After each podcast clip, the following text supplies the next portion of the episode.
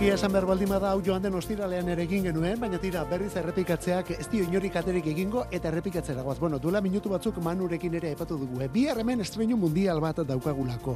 Juancho Arakama, Juancho Glaukoma, bakarka atorkigu eta izen berria hartuta Monsieur Le Crep. Hori izango demendik aurrera, bere izen artistikoa, Monsieur Le Crep. Bueno, egia esan behar baldin bada, orain arte azken urte egin dituen hainbat kolaborazio edo elkarlanetan ere, izen hori erakutsi du Monsieur Le Crep. Baina bihartik aurrera, bere bakarbideari ekitera doa tolosako rapeatzailea. Juancho Arakama, Juancho Glaukoma. Kantu mundial bat egin du. Zortzi minutuko abestia. Metralleta bada. Hori da hori tiruak banatzea. Metralleta bat. MLC. Hori da kantuaren izena. Hau da, Monsieur Le Crep. Alegia, non bere burua aurkeztan duen. Eta goitik bera aurkeztu gainera. Bihar bertan, zortzietan bideoklipa erakutsiko du. Eta biharko gauertitik aurrera ja leku guztietan plataforma denetan hori izango dugu MLC. Baina bihar arratsaldean iruretan saioa biatzerakoan, hemen kantu kontari saioan ere bai. Euskadi ratia musikeroekin.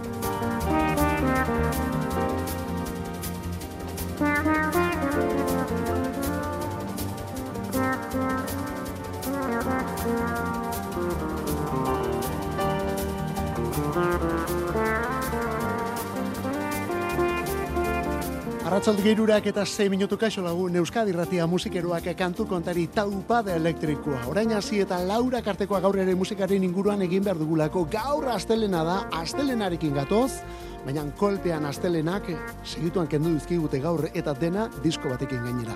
Bueno, gaur aldi hontan mirari egurtza eta biok bestaldean zu ere bai behartzaitu eta zure iritzi proposamen eta bestelakoak ere bai. Batez ere le minutu hauetan, eh? Eta horien berri emateko gure WhatsAppa betiko zenbakian 6 sortzi sortzi 666 sortzi sortzi 666 musikeroak kantu kontari Euskadi irratia eta gaur gorka urbizuren eguna da. Gaur eta inongo aurrerakin gabe zer eta disko oso bat album bat erakutsi duelako berri txarrak eta katamalo beiremans etorrelakoak gidatu zituen musikari nafarrak gorka urbizuk.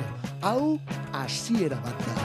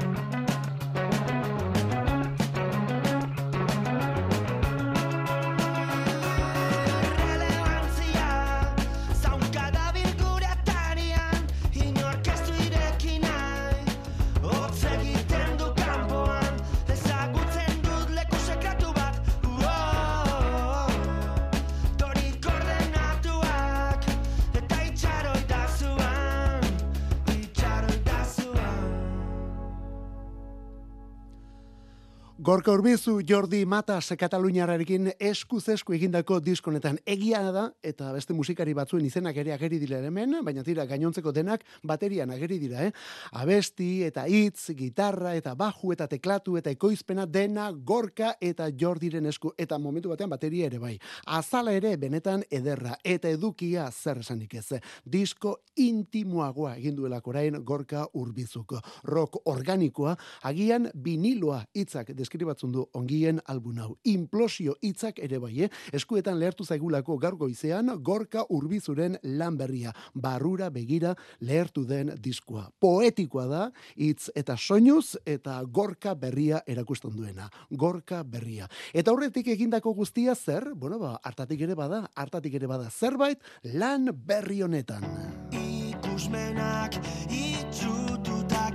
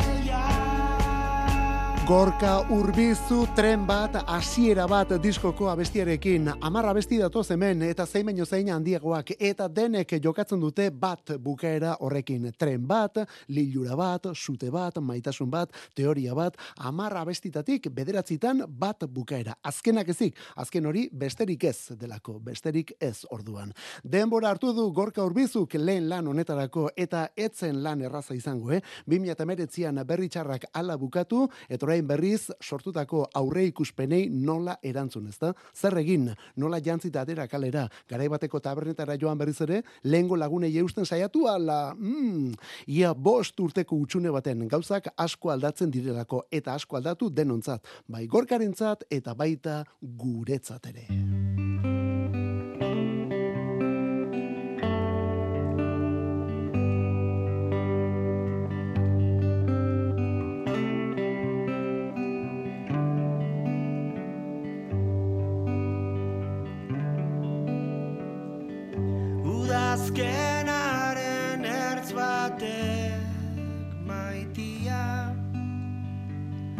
Eman dizkitegun onak gure leiotik zaldi eroaren tirakatera dit. Eguneko lehen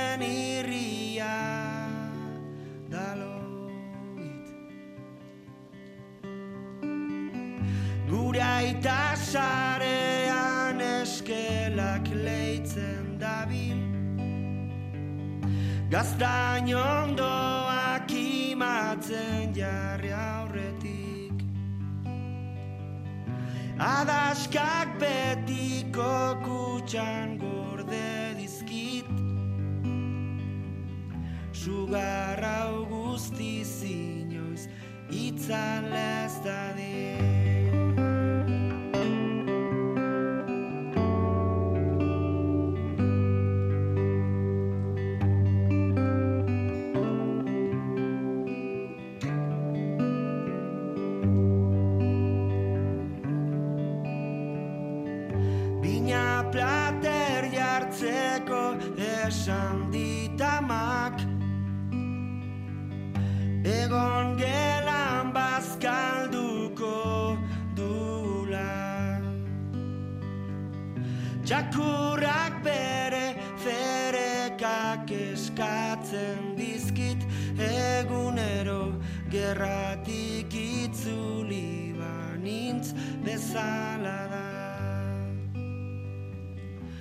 zerbait sumatuko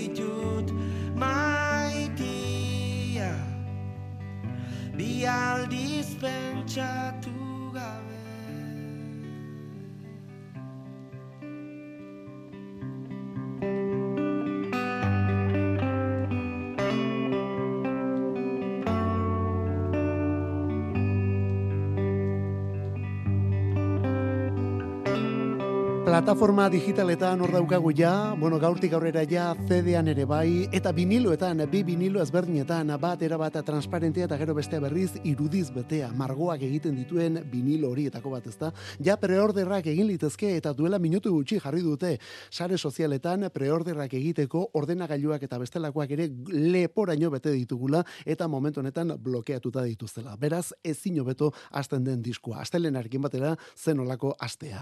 Gorka urbiz zu hasiera bat 2000 eta hogeita lau. Leidako gizona herrian garbatutakoa, gizona herrian leidan, eh? Hortik atero kontuak. Eta gero Los Angelesen masterizatua.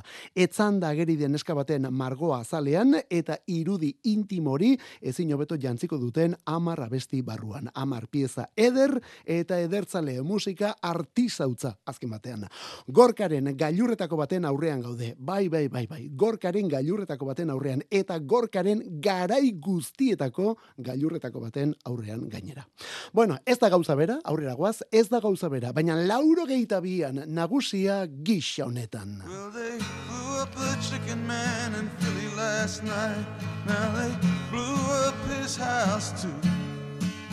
Down on the boardwalk they're getting ready for a fight. Gonna see what them racket boys can do. Now there's trouble busting in from out of state, and the DA can't get no relief. Gonna be a rumble out on the promenade, and the gambling commission's hanging on by the skin of its teeth. Well, now everything dies, baby, that's a fact. But Maybe everything that dies someday comes back. Put your makeup on, fix your hair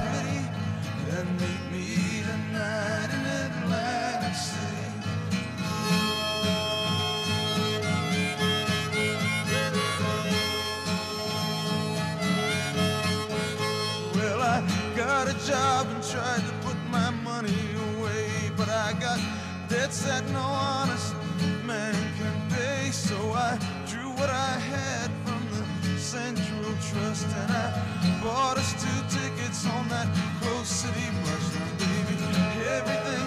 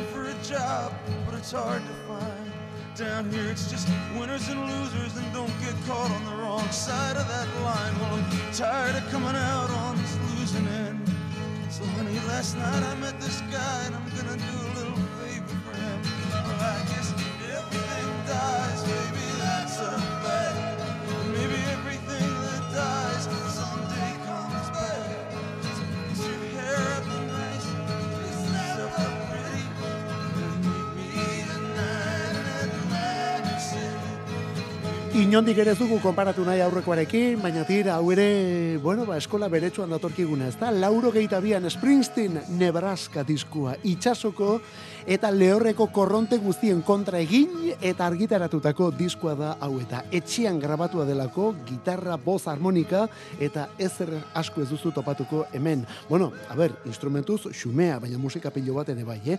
Bere asmoa demo bat egite omentzen, demo bat egitea gero kantu hauek erakutsi eta E Street Bandekin batera argitara emateko, baina grabazioaren gordintasunak era bat txunditu zuen Springsteen eta bere horretan erakutsi nahi izan zuen. Esan bezala denen kontra, baina berak aurrera egin zuen. Bueno, gogoratu behar da, Nebraska izeneko disku hau, mila beratzerun eta lauro geiko The River, eta mila beratzerun eta lauro geita lau, lauro geita bosteko Born in the USA diskuan tartean dagoela. Beraz, pentsa, Springsteenen bi gailur komertzialak eta tartean Nebraska izeneko disko gordin. Orain, pelikula bat prestatzen ari omen dira honen inguruan. Pelikula bat prestatzen ari dira honen inguruan. Scott Cooper zine zuzendariarekin batera Springsteen. Gainera azken hil hauetan geldirik du bere talde eta bere bira, osasun gorabera bat medio, baina itzultzekotan dira eta indartsu itzuliko mendira gainera, eh? Hori bai, bitartean Nebraskaren pelikula dokumental hori prestatuta.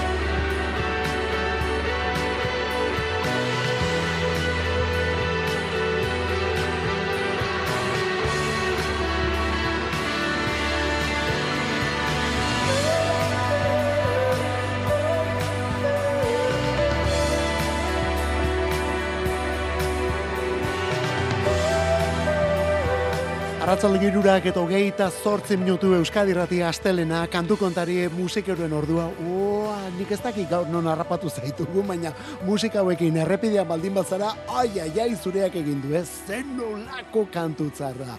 Slow dive ingelesak ekasunetan, slow dive ingelesak readingeko boskotea. 2000 eta amazazpiko eslomo kantua jarri dugu, baina kasunetan zuzenean grabatua. Estatu batuetako, Kaliforniako, Santa Monikako, Unibertsitateko irratian joan den astean bertan zuzenean. Boste kantu jo zituzten eta boste kantu horien bideoa ja YouTubeen duzu eta bueno, hauen arteaz gozatzeko aukera bideo hori ikusi eta entzunaza. Slow Dive egungo taldirik ederrenetako bat badelako eta dekiurren esate baterako txoruz gitarra horiek dileiak eta eklatu koltsoi paregabeak gustoko baldin baituzu, hau ere benetan ezinbesteko taldea zuretzat, eh? Egia da kasunetan Robert Smithen boza falta da, baina tira, Rachel Goswell eta Neil Halstiden bozak ere dotore ezkontzen dira. Benetan emanaldi honek merezi duela. Eta taldeak zer esanik ez. Eta diskori berrienak ere bai. Bueno, denak honen inguruan, eh? Slow Dive taldekoak kontzertuak dituzten laister gainera eta esate baterako aste hontan bertan eren egun non eta Parisen arituko dira zuzenean. Slow Dive. Bueno, kontuz, urrengo abesti hau arraro xamar afinatua dator, baina hori ere bada talde honen ezaugarrietako bat. Los Nikis de la Pradera. Garai batean, Los Nikis besterik gabe.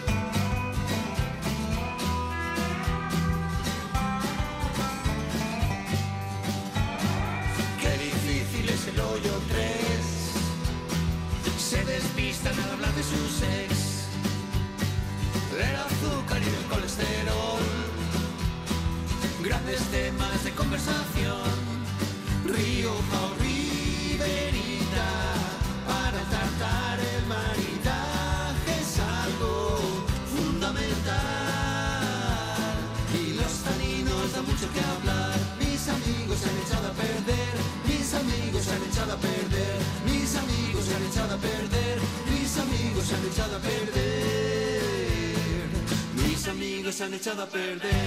Mis amigos se han echado a perder. Hor geratzen da hori Los Nikis taldea da. Los Nikis birziklatu agertu zaigun boskotea. Orain Los Nikis de la Pradera delako egitas monen izena. Bai, arraro afinatzen dute, baina bueno, hor ari dira, eh? Los Nikis de la Pradera. Eta zergaitik aldaket bueno ba, estiloa eta erreferentziak ere erabat aldetu egin dituztelako. Garai bateko Ramones soinu hartatik, orain lokiloren lehen urtetan egin dute jauzi, edota beraiek dioten bezala Patxi Kleinen unibertsora. Wow, hortik atera kontuak, eh? Jauzi importantea da, eta horren barruan, joan den ostiralean erakutsi duten lehen abestio. Mis amigos se han echado a perder. Hori bai, betiko umore punturrek hor jarraitzen du, hori oraindik ere presente. Ze norkeztu gogoratzen, mila bederatzireun eta lauro geita zeiko...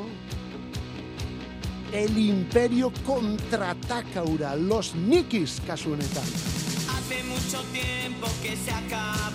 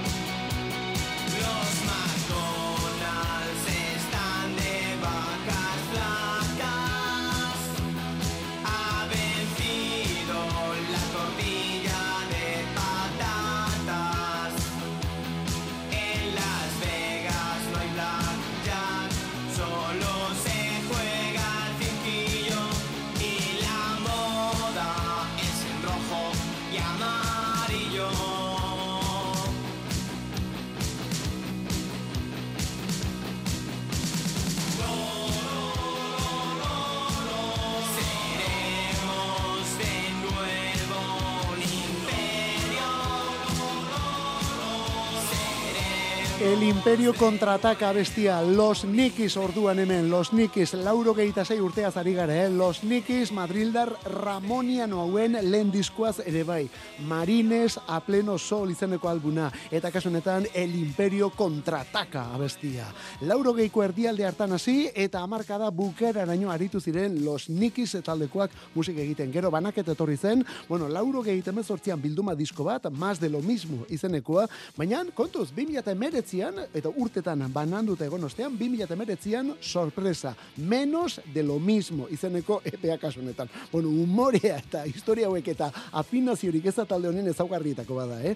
Eta orain, onako hau, izena eta izana aldatuta, Los Nikis zena, orain Los Nikis de la Pradera delako. Eta musika, bueno, ba, horrelakoa delako, de la Pradera esango dugu, ezta? Abesti berria joan den ostiralean, mis amigos se han echado a perder eta soinu hauetan sartuta kalabento bikotea.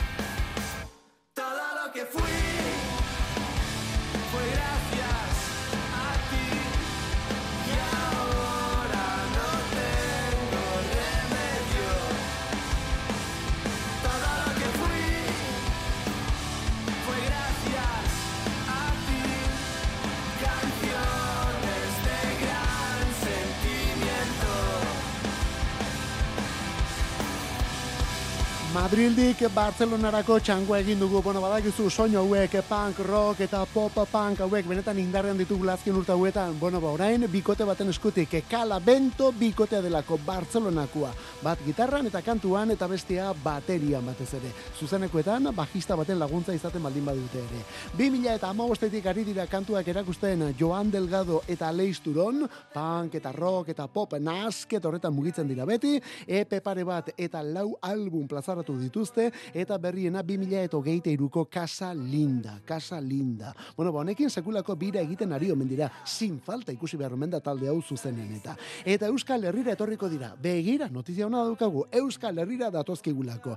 Bilboko kafe antzokian arituko dira otsailaren bederatzean. Otsailaren bederatzean Bilboko kafe antzokian. Urrengo egunean, otsailaren amarrean Donostiako dabadaban. Eta gero, otsailaren ugeita lauan azpeitiko sanagustinen. Azpeitin sanagustinen. Gainera, San Agustiniko kontzertori abi gipuzkoarrekin batera emango dute. Kalabento, sin falta, zuzenean Leister, baita Euskal Herrian ere. Eta gaurkoz soinu hauekin bukatzeko benetako klasiko batzuk Kanadatik. The faster we're falling,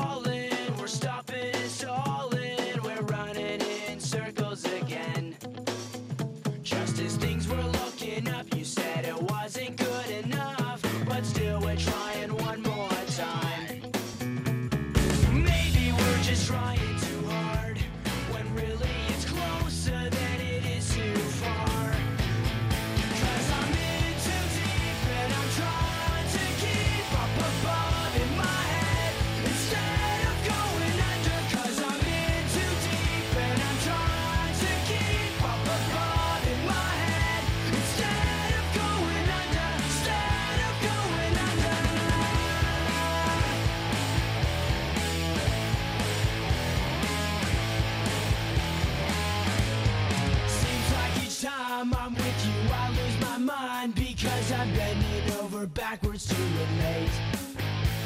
It's one thing to complain, but when you're driving me insane, well then I think it's time that we took a break. Maybe we're just trying too hard, when really it's closer than it is too far.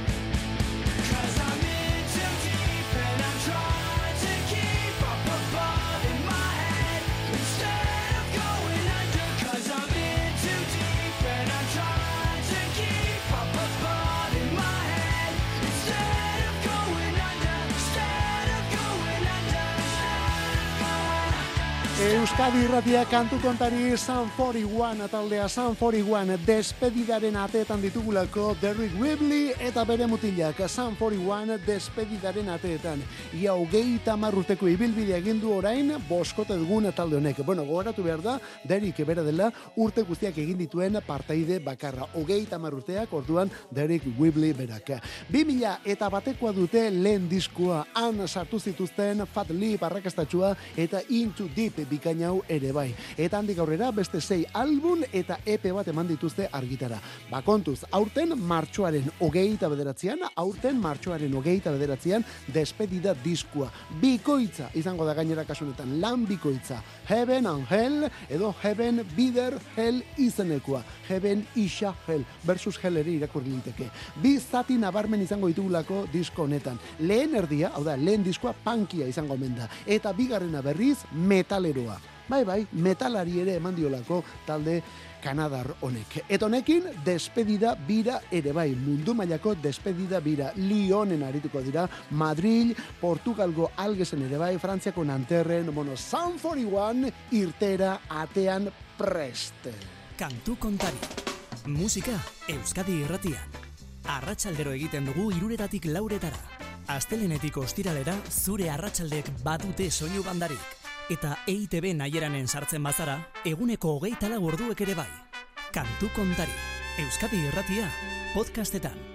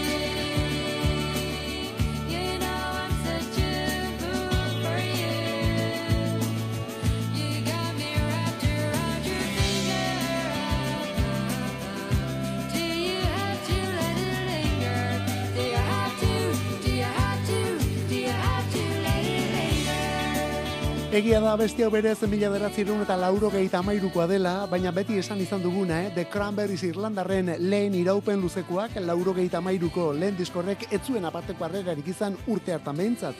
Eta handik urte betera, lauro gehieta malauko otxailian, duela hogeita marute biribil, berriz argitaratu zuten. Eta honekin ere, batez ere, Linger izeneko bigarren single hau. Eta orduan bai, orduan ja nazioarteko harrera lauko Irlandar honentzat. Eta Linger honen ondotik, berriz eman argitara edo disko txikira, Dreams eta gainontzeko abesti eta singleak ere.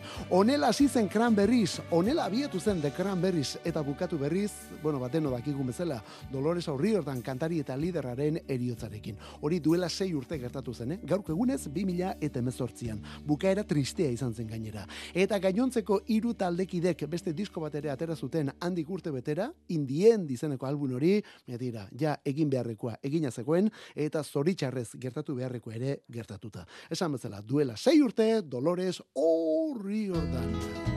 Eta lauro gehieta malauan, disko bat eta banda bat abeatzearekin batera, bakarlari baten akabera ere bai. Everybody's talking at me. I don't hear words they're saying, only the echoes of my mind. People stop and staring. I can't see their faces, only the shadows of their eyes. I'm going where the sun keeps shining through the pouring rain. Going where the weather suits my clothes. Banking off of the northeast winds, sailing on summer breeze. And skipping over the ocean like a stone.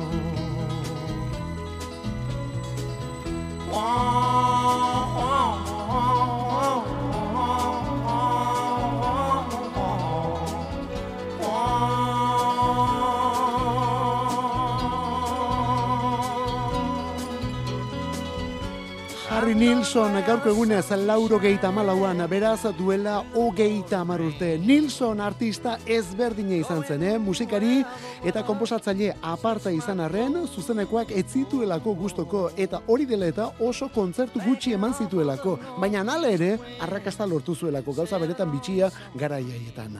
Batez ere arrakasta gainera irurogeita zortzi, irurogeita bederatziko Everybody's Talking honekin, edo zergaitik ez irurogeita maikako Without You bersioarekin, edo zergaitik ez irurogeita marrean, Randy Newmanekin batera egin zuen Nilsson Sings Newman izeneko diskoarekin ere bai. John Lennon handiaren lagun mina, bera izatez, Harry Nilsson izatez, New Yorkekoa zen, baina Kaliforniatik egin zuen bere musika ibilbidea. Lauro gehieta malauan esan bezala zendu zen arte. Gaur, gaurko egunez, duela hogeita marrute. Berak berrogeita ma bizituen orduan.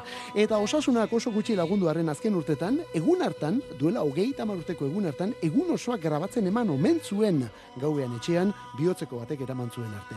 Bera zen Harry Nilsson. Eta bere etxetik Kaliforniara joan da dabilen beste musikari bat, baina kasu honetan Euskal Herritik Kaliforniarako txangoa eginda. Ganish Ilarramendi, orain Elea Boa izenpean, eta onelako soinuekin. Talka gerturatu zaitez.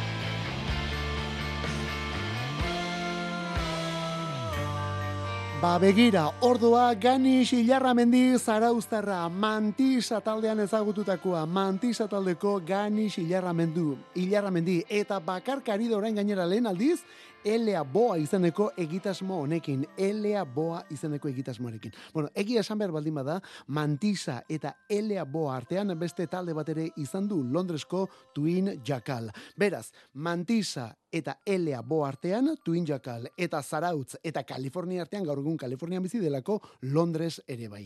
Elea Boa izenpean abestiak besterik ez momentuz, baina tira, 2008 lagunetan ja tokatzen da eta horretorriko da sorpresa. Talka gerturatu zaitez, hau da emaitzik berriena, gani xilarramendi, Elea Boaren berri berria, Euskadiratiko kantu kontari. Eta beste hauena itzulera da. The Black Crows, Robinson anaiak 2000 eta bederatzitik diskori gabe. 2000 eta hogeian taldearen lehen diskoaren hogeita margarren urteurrena zela eta kontzertu bira. Eta orain aurtengo martxoan disko berria.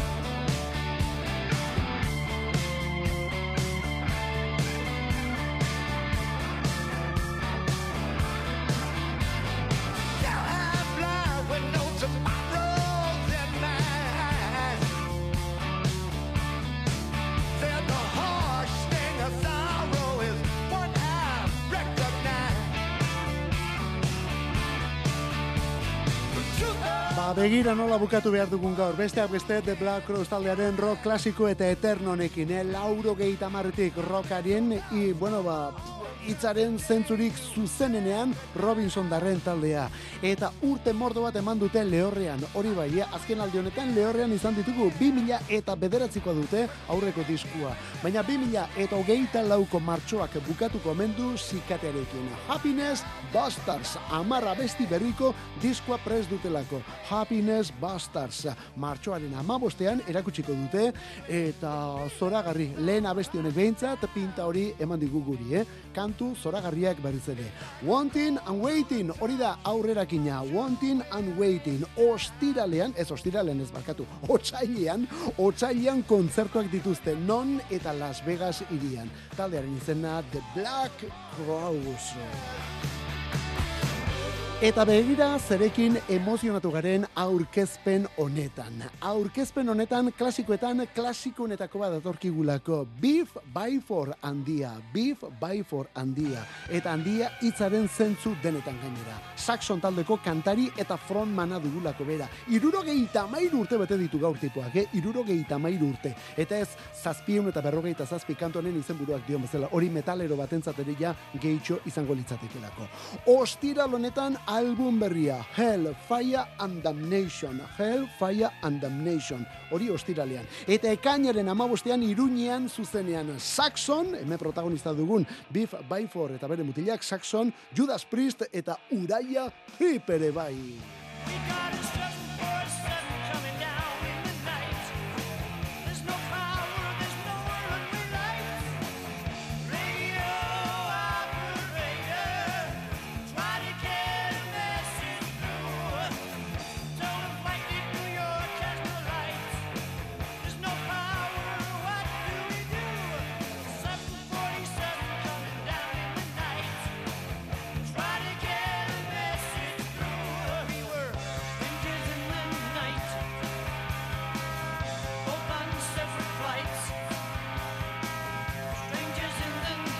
Mila beratzi erun eta lauro gehian, zazpi lau zazpi Strangers in the Night izeneko kantu hau, Saxon taldekoak dira hauek, eh? Beef Byford eta bereak, eh? gaur tipuak iruro gehieta mairu ostiralean disko berria, eta ekainaren amabostean iruñean zuzenean, Judas Priest eta Uraia hip taldekin batera, iruro gehieta bost euroko sarrera. Han izango da, seguru, gure metalera ofiziala mirari egurtza, gaur bera aritu zaigu teknikan eta, eta nola aritu gainera. Bueno, ba, gaurkoz gure partetik despeditzeko momentua. Eskerrik asko benetan, bihar arte ondo izan, zeuritxuran ibili.